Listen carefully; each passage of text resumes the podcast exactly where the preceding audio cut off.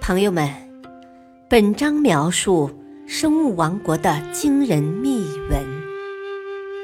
无论陆地还是海洋，奇异的动物和植物层出不穷。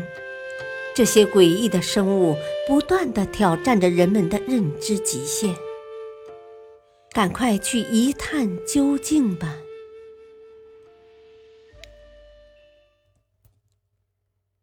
长脚的仙人掌。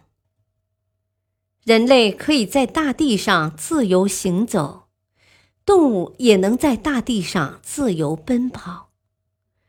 走路这一特点对人类和动物来说都不足为奇，但是植物界中的一些成员竟然也长了脚，能够走来走去。有些植物可以随心所欲地爬来爬去。把自己的肢体随便伸展到任何可以触及的地方。葡萄是我们常见的一种植物，它的藤蔓上常常有着弯曲的卷须，姿态非常优美。可是这种卷须并不仅仅是花瓶，它能够探测到周围可以攀援的物体，并紧紧地抓住它们，向四处延伸。越长越繁茂。丝瓜也是一种类似葡萄的植物，如果没有支撑物，它只能长成很矮的一株，而且总是病殃殃的。一旦有架子之类的攀援物，它就会立刻变得生机勃勃，饶有兴趣的在上面爬来爬去，很快就布满了整个架子。长成一座翠绿的小塔。最常见的攀援植物要数爬山虎了。许多教堂或老房子的墙壁上，经常整面墙上都遍布着翠绿的植物，远远看上去让人心旷神怡。这就是爬山虎。这种植物生命力非常旺盛，而且热爱攀爬。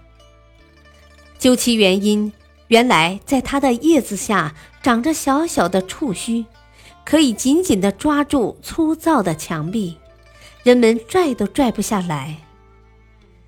可是，虽然葡萄、丝瓜都能到处游走，爬山虎也能遍游墙壁，但它们都不算严格意义上能走的植物，因为这些植物虽然可以到处攀爬。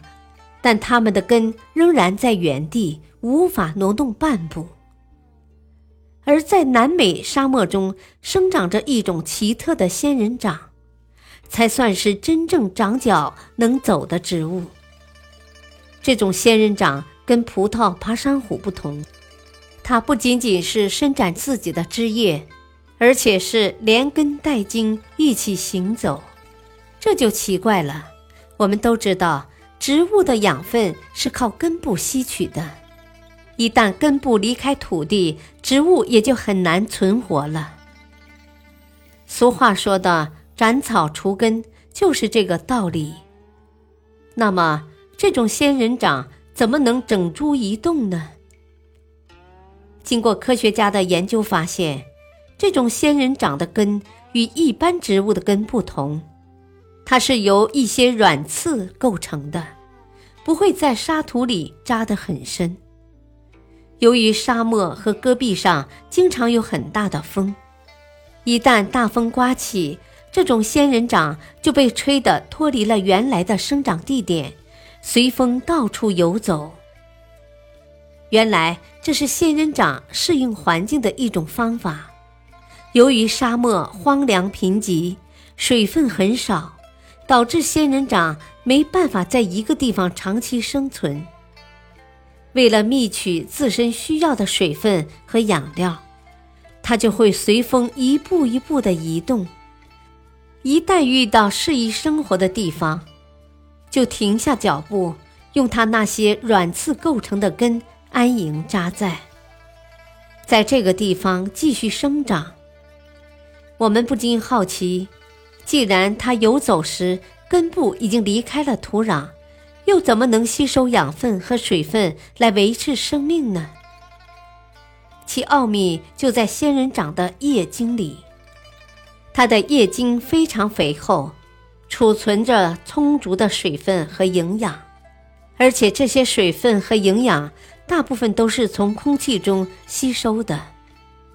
即使植株短时间内离开土壤，也死不了。看来，为了生存，植物们各出奇招，其招数真令人啧啧称奇。